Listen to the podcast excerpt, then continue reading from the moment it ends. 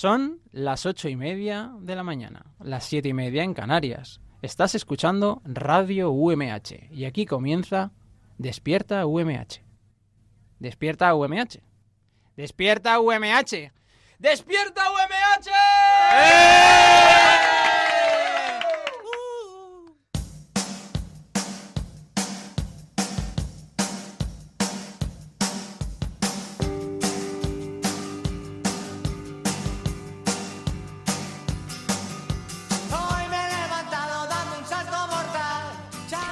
Muy buenos días a todos y a todas. Hoy es miércoles 13 de marzo, son apenas las 8 y media de la mañana y Despierta UMH está a punto de empezar. Algo me dice que voy a pasármelo bien. Somos el programa despertador de la radio UMH y venimos a intentar alegraros las mañanas con nuestras cosicas. Hoy vamos a tener un programa muy especial porque entrevistamos a un hombre que ha cautivado a toda España. Y si alguien dice que le cae mal, miente. Pero eso sí, no, no os voy a decir quién es. Si lo queréis saber, tendréis que quedaros hasta el final del programa.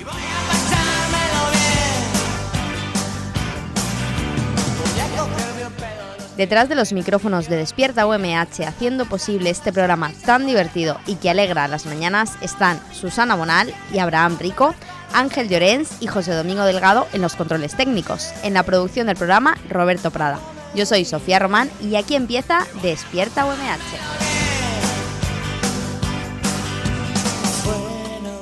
Recordad que podéis escucharnos todos los días de lunes a viernes en la FM en el 99.5 en Elche y San Joan de Aracán, 101.3 en Orihuela y 105.4 en Altea, así como en podcast y en directo online a través de radio.umh.es.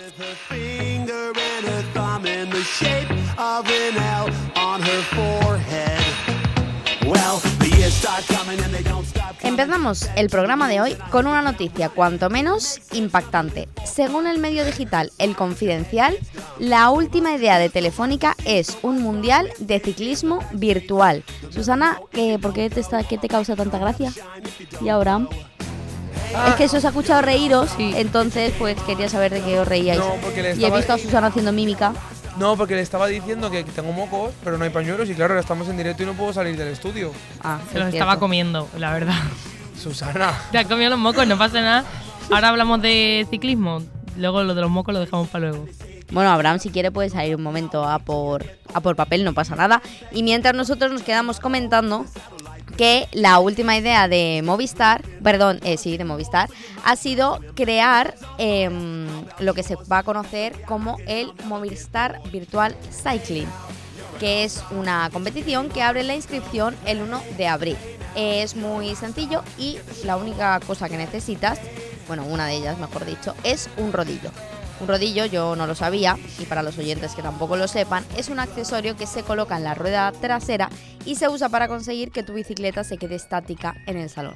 Entonces la gente suele recurrir a estos rodillos para entrenar en casa o cuando pues fuera llueve, hace mucho viento, nieva, lo que sea. La mayoría incluyen eh, conexión Bluetooth, entonces se puede sincronizar a aplicaciones y puedes pues, simular distintas rutas o hacer un seguimiento de tus datos. Entonces, para que esta idea salga adelante, lo que ha hecho Movistar es aliarse con Cool, que es una compañía que fabrica rodillos, que creó un simulador virtual que te permitía rodar por un montón de escenarios eh, donde hay recursos en vídeo, escenario 3D y puedes reproducir distintas eh, rutas. Por ejemplo, hay desniveles, puedes elegir paisajes, incluso puedes llegar a elegir meteorología, rollo si quieres que simule que está lloviendo, lo que Qué sea. guay. Y entonces también te permite ver al resto de participantes. Y si eres así un poco picado como yo, que te gusta, pues a lo mejor ves a los otros y te, te motiva más a pedalear más rápido. Como ya hemos dicho, la inscripción se abre, el 1 de abril y habrá dos categorías, masculina y femenina. Es gratuito y a nivel mundial. Según afirma el Confidencial, la mayoría de la competición se hace desde tu casa. Entonces tú te en tu casa con tu pantalla y irás sumando méritos según vayas eh, dándole caña pues, al rodillo, según vayas pedaleando. Entonces vas acumulando méritos de cara a la gran final que se va a celebrar el 13, el 14 y el 15, donde se citará a los que consigan un mejor tiempo. Pero, ¿y hay webcam o algo? O no, eso no sabemos, ¿no? Eh, eso todavía no se sabe. Es, digamos, por las imágenes que muestran en el confidencial, que nuestros oyentes si quieren pueden entrar a verlas. Es como si tú te pusieses una pantalla delante y tú estuvieses viendo un recorrido de manera virtual. Lo cual, no sé si vosotros habéis visto Black Mirror. eh, hay un capítulo que mm, hacen, eh, digamos, como que viven en un sitio donde pedaleando y haciendo ejercicio consiguen monedas para hacer cosas. Qué a todo el mundo se encanta Black Mirror. Sí. Y me da rabia porque no me gustó y, Yo solo he y visto todo el mundo me lo recomienda y es como, jo, porque no te gusta, Brad. En plan, a Pero todo el mundo le gusta Black Mirror. También depende de los capítulos que hayas visto. Claro. O sea, a mí hay capítulos, por ejemplo, como no tienen nada que ver uno con otro, a mí hay capítulos que verdaderamente no me han gustado. el primero, nada. el de Star Trek, intenté verlo tres veces. ese no. No, pero ese es, es que es de la tercera temporada. El de Star Trek es que la verdad es que es horrible. Es que también eso también Es- lo dije, creo que me equivoqué en Netflix y em- Sí. em- empecé la tercera temporada, no sé por qué. Tienes, eh, yo creo que hay algunos que sí que, que te van a gustar. Hay uno sobre el racismo que está muy chulo. Eh, este, por ejemplo, que es el de la bicicleta, a mí tampoco es como, bueno, entretenido, pero tampoco es una locura. Pero es eso, están como en una bicicleta virtual y cuanto más pedalean, digamos, eh, más dinero consiguen para comprarse comida y para comprarse cosas. Entonces, es como, yo el símil que le encuentro es como que están todo el día ahí haciendo algo solo para conseguir dinero que al final se gastan en tonterías y tiene que es como un- la pescadilla que se muerde la, la cola y esta noticia me ha recordado un montón a eso porque al final es como que la gente está en- metida en su casa pedaleando súper rápido para conseguir llegar a la final y me ha parecido un poco un spin-off no sé si está bien utilizada la palabra spin-off aquí pero es que esta semana lo estoy escuchando un montón de veces y me parece súper chulo decirlo Nuestro compañero Ángel seguro que lo sabe. queda luego le súper preguntamos. queda súper culto Eh, esto queda súper culto pero ¿sabéis lo que queda súper solidario? Oh, donar sangre. Así que vamos a conocer Ah. los puntos de donación de sangre de la provincia para el día de hoy.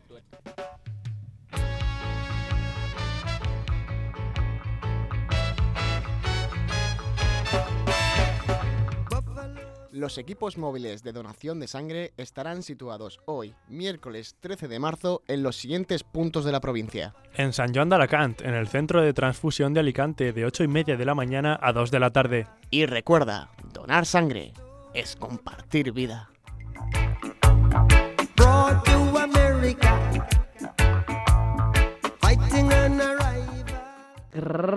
Estás escuchando Despierta UMH, un programa en el que tú eres el protagonista a través de nuestras redes sociales. Encuéntranos como arroba despierta UMH en Facebook, Twitter e Instagram.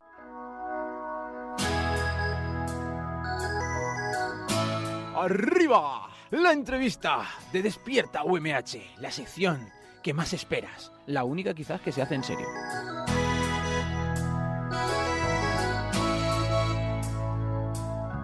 Muy buenos días, compañeros. Hoy os traigo un invitado a Despierta UMH, la radio de la Universidad Miguel Hernández, que siempre hemos tenido muy en mente. Y es que estamos convencidos de que nos va a alegrar la mañana porque es un hombre carismático, entretenido, que conecta fantásticamente con la gente, andaluz, en fin, un tío perfecto. Además, es todo un referente para nosotros, que somos estudiantes de periodismo, diciendo que en este 2018 y 2019 está triunfando gracias a presentar un programa que ha arrasado en su vuelta, ya no necesita presentación. Roberto Leal, muy buenos días. Muy buenos días, ¿cómo estáis, compañeros? Bueno, Roberto, muchísimas gracias por atendernos en esta mañana y sacar un hueco de tu apretada agenda que imagino que estará hasta arriba ¿eh? en estos últimos años y en estos últimos meses. Bueno, ahí estamos, ahí estamos haciendo malabares, pero siempre atender a los compañeros, sobre todo cuando también estamos hablando de una universidad, ¿no? Me trae muy buenos recuerdos, yo también empecé en la radio de la, de la facultad, así que estoy encantado. Claro, ¿tú cómo recuerdas aquellos años de empezar en, en los medios de comunicación y especialmente en la radio, Roberto? Bueno, pues ya han pasado unos añitos, ¿eh? porque son 18 años. Eh, yo tengo 39 y, y al final entré tarde en la facultad porque es cierto que, mm, que he estado trabajando en un supermercado y mis inicios fueron un poco raros, pero sí que recuerdo los años de la facultad como, lo- como de los mejores de, de- de mi vida. Hice un grupo de amigos que hoy en día son mis mejores amigos, aprendí mucho, no tanto, o sea, tanto dentro como fuera también. Quiero decir, al final la parte mm, teórica me la llevé rápido a la práctica y la, la quise combinar desde el principio con, eso, con prácticas en, tanto en periodismo, eh, hablo deportivo, que empecé por ahí también, como en prensa, como en radio, en fin, y quise tocar todos los palos para ver qué es lo que más me gustaba. Y al final me quedé en la tele, o sea que, que feliz, son recuerdos muy, muy bonitos. Hay que probarlo todo y encontrar qué es lo que a uno más le gusta. O sea que tú eras también de los que hacía muchas actividades, por así decirlo, extraescolares, ¿no? O sea, trabajando en un supermercado, haciendo radio, Sí. todo lo que se pudiera. Sí, empe- empecé en, en un supermercado porque me quedé fuera de la nota de corte. Eh, recuerdo que primero puse publicidad antes que periodismo porque yo quería ser eso, diseñador, dibujante. Y luego cuando ya fue bajando la nota de corte sí que me llamaron para entrar en periodismo, pero ya habían pasado cuatro o cinco meses. Cuando, cuando entré iba un poco a remolque, pero bueno, me di cuenta desde el principio que si quería eh, estar ahí con mis compañeros y empezar a aprender de verdad, tenía que compaginarlo con, con práctica. Y empecé la radio de mi pueblo, compaginándolo con la radio, como te he dicho, de la universidad, de la facultad, que la creamos nosotros, un grupo de alumnos que teníamos esa inquietud. Y, y yo creo que esa fue la manera, la manera de enamorarme de, de verdad de la profesión y, y de querer ir creciendo, tocar todo, porque también estuve en prensa, en un diario local, y bueno, al final yo creo que ese es el único camino, ¿no? El trabajo, el trabajo, porque hay mucha gente que dice, qué suerte tengo, ¿no? Qué suerte tengo, cuanto más trabajo, más suerte tengo, ¿no? Yo siempre he pensado así. Claro, es que viendo tu currículum, vale que este año, pues bueno, ha llegado el año de, de Operación Triunfo, de estar también presentando la mejor canción jamás cantada, pero si vemos tu currículum, es un currículum, especialmente en televisión, de lo más completo. Es que se podría decir que, que no has parado, ¿eh? ¿Cuántos años y cuantísimos programas tienes a tus espaldas?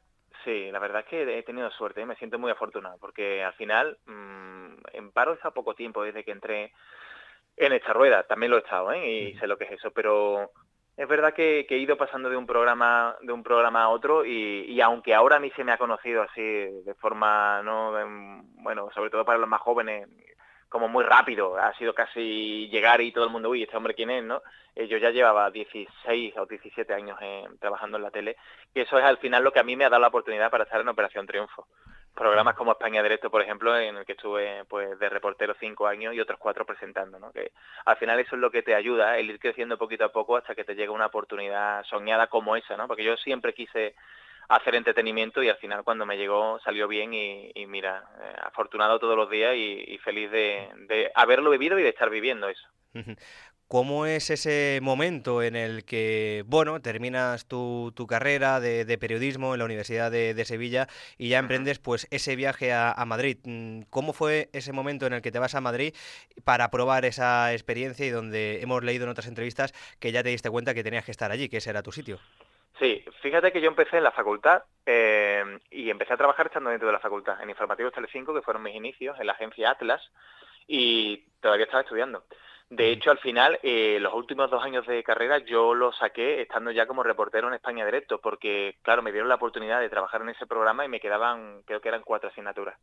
Al final lo que hice fue irlo compaginando. Pero cuando me vine a Madrid ya eh, para asentarme aquí ya, fue fue duro al principio, fue muy duro, porque claro, dejaba a mi familia, porque no sé, tú tienes tus raíces en tu casa, en tus olores, en tu calle, y cuando dices, venga, tengo que tirar para arriba porque las oportunidades me están llegando casi todas por ahí, eh, bueno, al principio se te hace duro, pero nada, mm, al final uno se acostumbra y, y yo creo que, que cuando uno elige el camino tiene que, que ir con todas.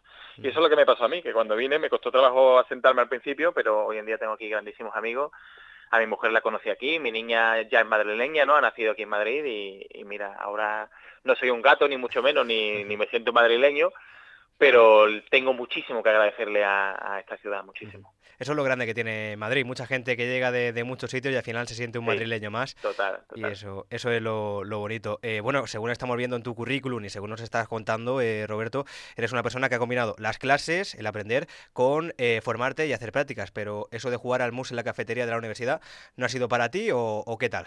No, porque yo fíjate que no soy de jugar a cartas porque no, no- sé jugar al mus, ni sí que he pasado muchas horas en la cafetería, también te lo digo, porque al final se generaban debates eh, y, y al final ahí es donde se hacen ¿no? también los lazos, los amigos, eh, amigos con los que hoy, como te he dicho antes, sigo contando, son mis mejores amigos y con los que he, tenido algún que otro proyecto también, eh, ha- hablo eh, profesional.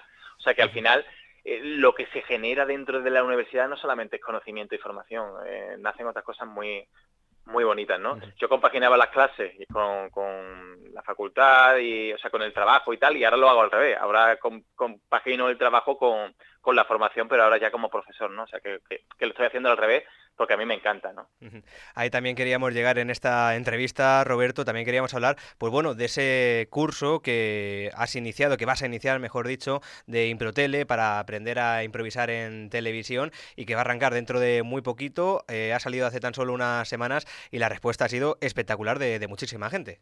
La verdad que estoy súper contento porque yo ya había dado clases en facultades privadas en Sevilla, Ujú. aquí en Madrid también, de hecho ahora voy a empezar con otra universidad, pero eh, me había dado cuenta que, nadie todavía había, había tocado esto, ¿no? O sea, cómo se trabaja la improvisación. A mí mucha gente me dice, ay, es que me gusta mucho las salidas que tú tienes, ¿no? Y eso de no quedarte en blanco, esa capacidad de reaccionar rápido de, o de improvisar. Al final la, improvis- la improvisación también se entrena. O sea, yo creo que, que hay una parte que tú llevas innata, pero eso hay que trabajar,lo O sea, yo siempre pongo el ejemplo de las batallas de gallo, ¿no? Que mucha gente le hace gracia cuando me ven a mí rimar o, o rapear, dicen, no le pega, ¿no? Al final esto no deja de ser también un, un, entrena- un entrenamiento para mi día a día, que yo luego lo aplico a, la televisión. Eh, lo que quiero hacer con estos cursos es eso, ¿no? Que la gente pierda ese miedo, que tenga herramientas de, de formación en impro y que luego se pueda aplicar, porque al final en la vida constantemente estamos improvisando. Si tú eso te lo llevas al trabajo y tienes la tranquilidad, la capacidad de decir, venga, me pongo delante de una cámara y pase lo que pase, yo voy a tirar para adelante, pues eso ya es un camino y un terreno bastante bastante ganado, ¿no? Porque al principio cuando nos ponemos delante de una cámara para nuestro primer directo en un informativo, por ejemplo, se te pasa la vida por delante bastante veces. ¿A ti te ha pasado alguna vez quedarte en blanco o tú tienes esa personalidad de, de sacar todo hacia adelante, sea como sea? Como sea? Mira, en blanco nunca me he quedado, ¿eh? Pe- Pero eso no es ningún don ni, ni ninguna medalla que me pongo. No me queda en blanco porque yo soy de charlar mucho. Pero sí que es verdad que me he bloqueado en directos. O sea, eh, que he tenido mo- momentos cuando empecé con, con 21 22 años en los que tenía ese miedo escénico, ¿no? De, de no controlar lo que estaba pasando a mi alrededor y, y- y de estar deseando que pasara ese directo. Por eso ahora lo que, lo que trato de, de inculcar a la gente, que, que es lo que me aplico yo mismo, es que hay que aprender a disfrutar de eso. Somos privilegiados, tú también lo eres, estás aquí al, al frente de la radio, ¿no? De tu programa. Está- tenemos una oportunidad tan bonita de comunicar y de hacer lo nuestro que, que cualquiera que nos vea, que nos escuche o que, o que se cruce con nosotros, eh, al final tiene que decir, Dios mío, yo quisiera estar en ese lugar, ¿no? Por eso yo pienso que al final es eso. Tenemos suerte, mm, somos, somos, mm, bueno, profesionales como para salir adelante, pero si encima nos ayudan a entrenar ese don o ese superpoder de la improvisación que todos tenemos, aunque no nos lo creamos, pues mucho mejor. La verdad es que nos interesa muchísimo el curso y bueno, como diría eh, David Broncano, amigo tuyo o competencia. Eh, ahora si quieres habl- hablamos también de Broncano. Bueno, la promoción. eh, La promoción. el, el curso todavía se puede apuntar la gente, va a haber próximas Sí, sí, sí, nada, nada. En improtele.com lo tienen todo, que se metan ahí y ya está. Ya. Hablamos de broncano si quieres, que somos amigos, ¿eh? Somos colegas. Sí, somos sí, colegas. claro, faltaría más. Bueno, ¿qué tal esa relación con David Broncano? Yo creo que por tu parte muy contento, aunque la suya quizá no tanto, le has quitado todos los premios, ¿eh? No, hombre, no, es una relación súper sana, lo que pasa es que, que al final se ha convertido ahí en un, en un running gag, eh, que chulo, ¿no? Es bonito porque ese, ese crossover de un programa a otro, a, a mí me, me parece que eso habla mucho de, de él y de la tele moderna. Eh, Antes daba miedo cuando estabas en un programa hablar de otra cadena o hablar de otros presentadores u otros colaboradores. Él lo hace a calzón quitado y aunque esté con la broma ¿no? de- Roberto Leal este y me pone como un trapo, yo creo que al final es, es chulo porque el día que me presenté allí, como, o sea, por sorpresa, ¿no? Que me llevó que, que él no se lo esperaba y fue un momento de televisión muy bueno. Y se repetirá, se repetirá porque tengo que ir a ver si me devuelve el iris cuando él gane el suyo, que estoy seguro que este año quiero pensar que se lo van a dar, ojalá. Has tenido mucha confianza, ¿eh? En algo tan serio, ¿eh? Sí, bueno, confío bastante, confío bastante en él. De todas formas, también sé por dónde entrar en el teatro que hace el programa para pegarle el palo y llevarme el premio sin que se entere. O sea, que Y está muy céntrico, la parada de metro está Sí, prácticamente al lado, o sea que está no, localizado. no hay problema. está localizado y aparte, y no, pues tengo amigos también, ¿no? Eh, dentro de la seguridad privada y tal, que puedo, puedo arreglarlo esto. Y, y Broncano ni, ni tan siquiera se entera, con tantas tazas que tiene por ahí ni se entera.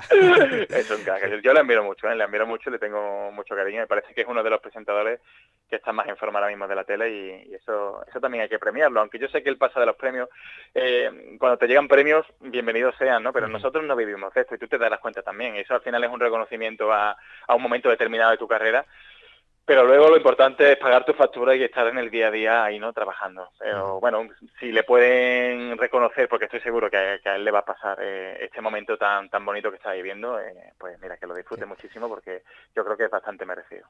Has comentado que, que David Broncano es uno de los presentadores más en forma en la televisión y bueno, hablando de forma física, te vimos hace, pues bueno, un par de, de meses o no sé si ya un año en portada de, de la revista tras ese reto. La verdad que menudo cambio físico, eh, bueno, todo, todo un titán, ¿eh? Te has convertido. Sí, bueno, hace un año, hace un año ya, que sí. fue en abril de- del año pasado cuando me hice la foto, la portada coincidió con Eurovisión del año pasado, o sea que se va a cumplir Sí. un año ahora. Eh, fue, fue en dos meses, yo siempre he hecho deporte y la verdad que me cogieron un grupo de profesionales de... Son Coa Center en Barcelona, son, son unos cracks, porque te ponen eh, un plan de trabajo de alimentación, un plan de entrenamiento y además están muy encima de ti para, para que lo cumplan, ¿no? Y fueron dos meses bastante duros en los que perdí amigos porque ya no salía con nadie, porque no me podía beber nada ni, ni comer apenas cosas que nos gustan, ¿no? Que es el tapeillo y tal.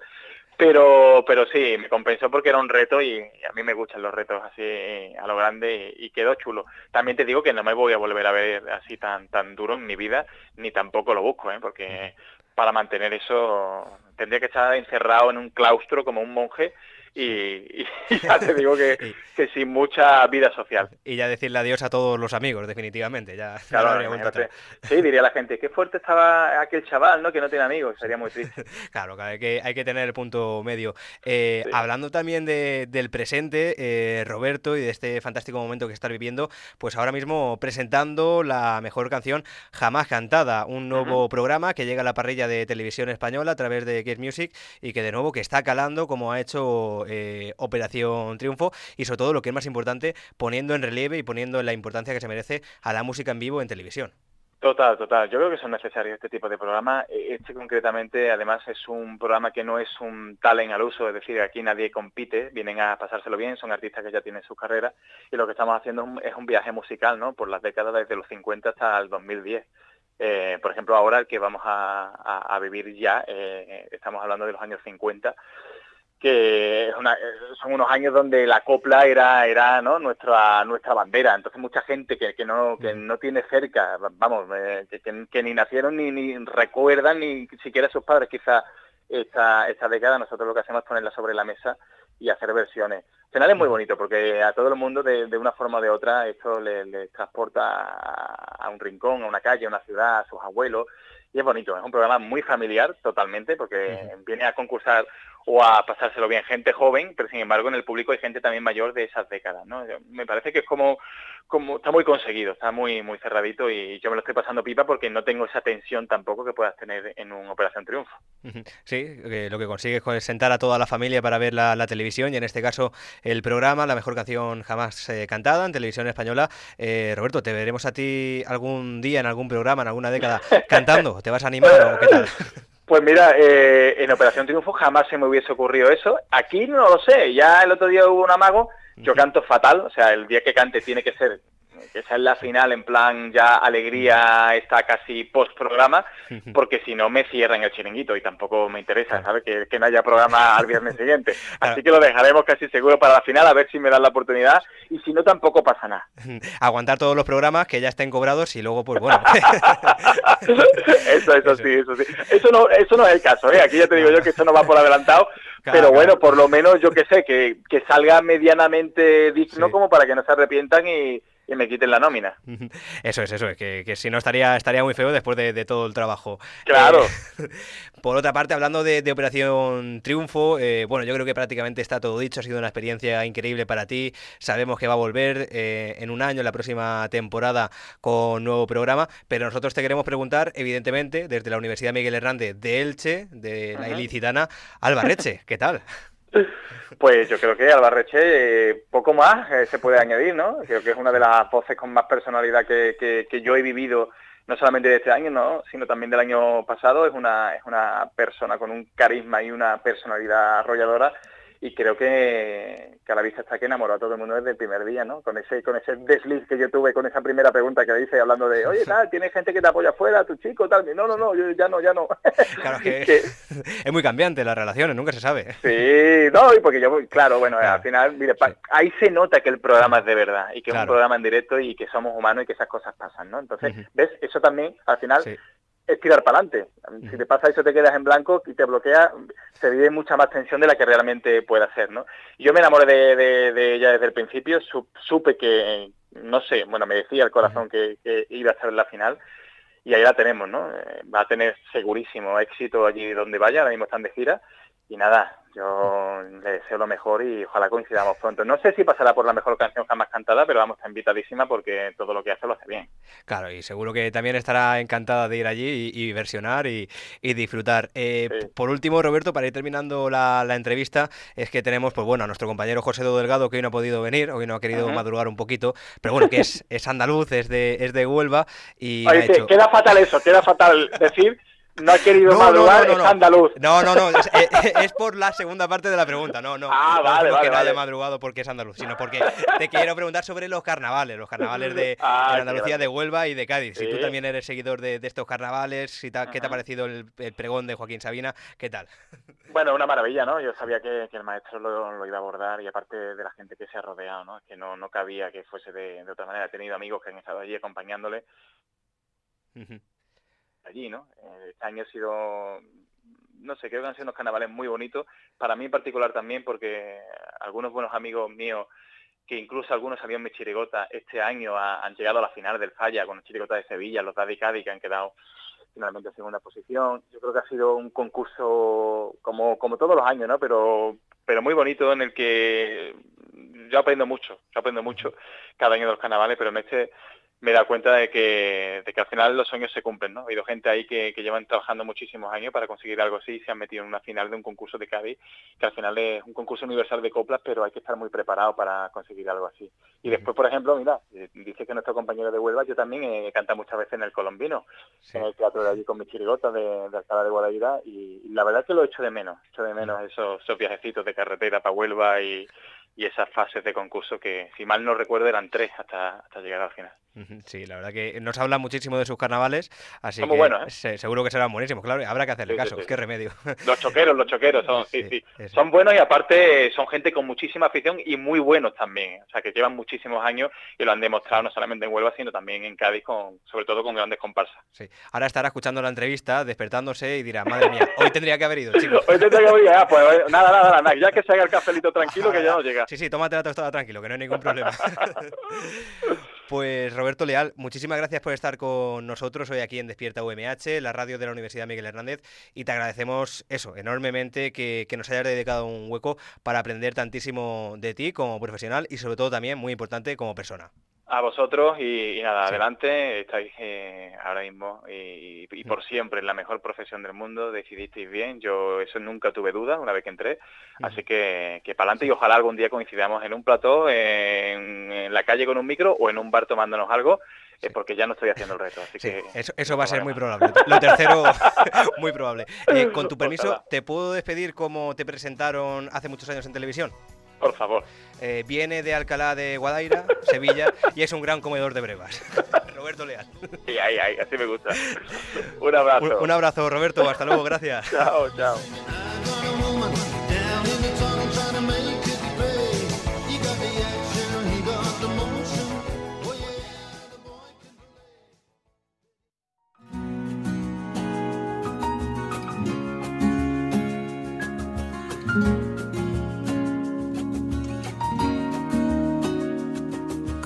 Puesta de sol.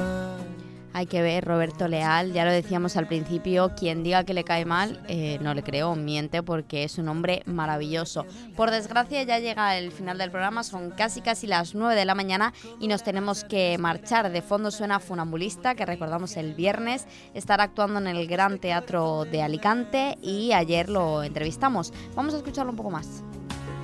Se va apagando lenta en el sur la luz.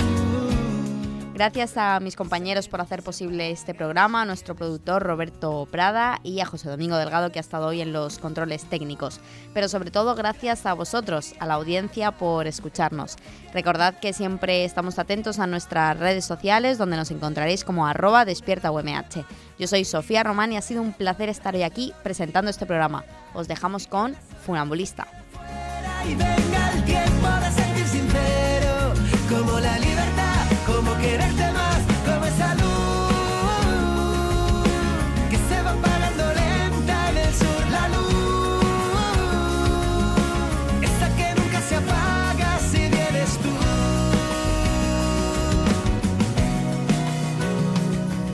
Saber esperar a que las cosas vayan pasando y retrasar el final hacer camino al ir caminando, saber que existe algo más, que a ti y a mí nos está pasando, saber que vas al compás, que mis canciones tú vas llenando con esa luz